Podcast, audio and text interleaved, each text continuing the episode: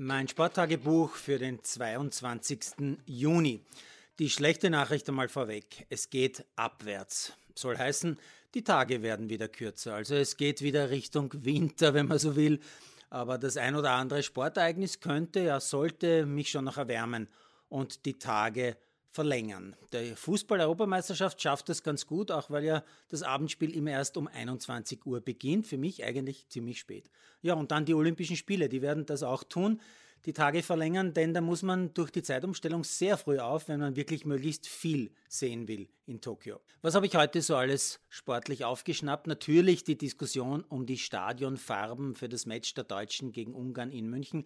Der Oberbürgermeister von München, der wollte ja das Stadion mit Regenbogenfarben überziehen. Das geht dort sehr gut, weil die Beleuchtung dort extrem stark ist, als Zeichen für Vielfalt und selbstbestimmte Lebensformen sexueller Orientierung.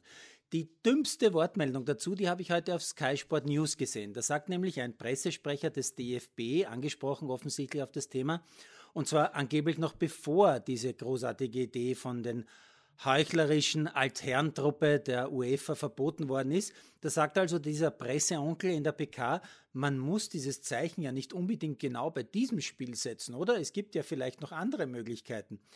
Naja, ziemlich cool war die Reaktion von Sky Sport News dazu. Die haben nämlich einen jungen Experten auftreten lassen, der sich in Form eines Kommentars ziemlich Luft gemacht hat und gesagt hat, genau dieser Termin und nur dieser Termin ist der richtige für diese Farbgebung des Stadions. Eh klar, es geht ja vor allem um einen kleinen Gedanken, eine Gedankenstütze für die Ungarn und den Herrn Orban, der gerade ein unglaubliches Gesetz umsetzen lässt, das Rechte sexueller Minderheiten brutal einschränkt.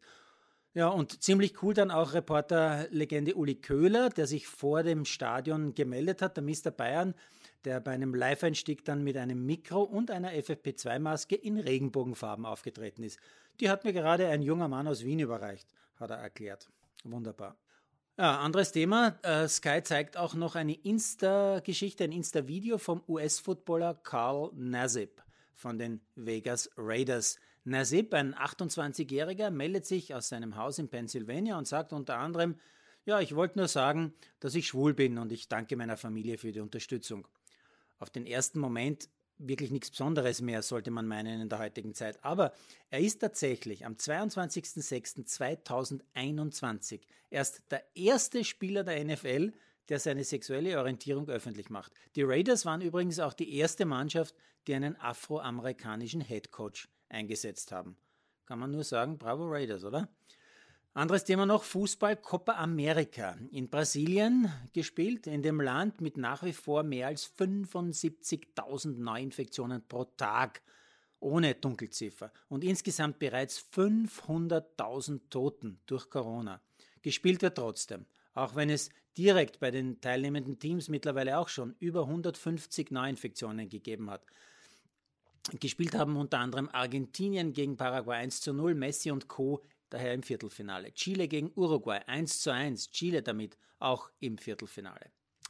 Bei der EM hat es übrigens gestern einen positiven Corona-Test bei einem englischen Spieler gegeben. Sicherheitshalber hat man dann drei Spieler isoliert, wie das so unschön heißt.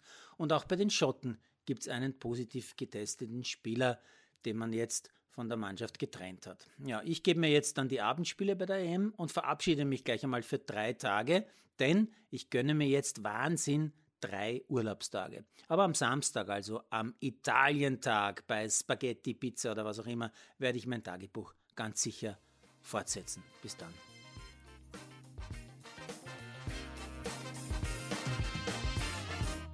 Produziert von Malderino Kiesens.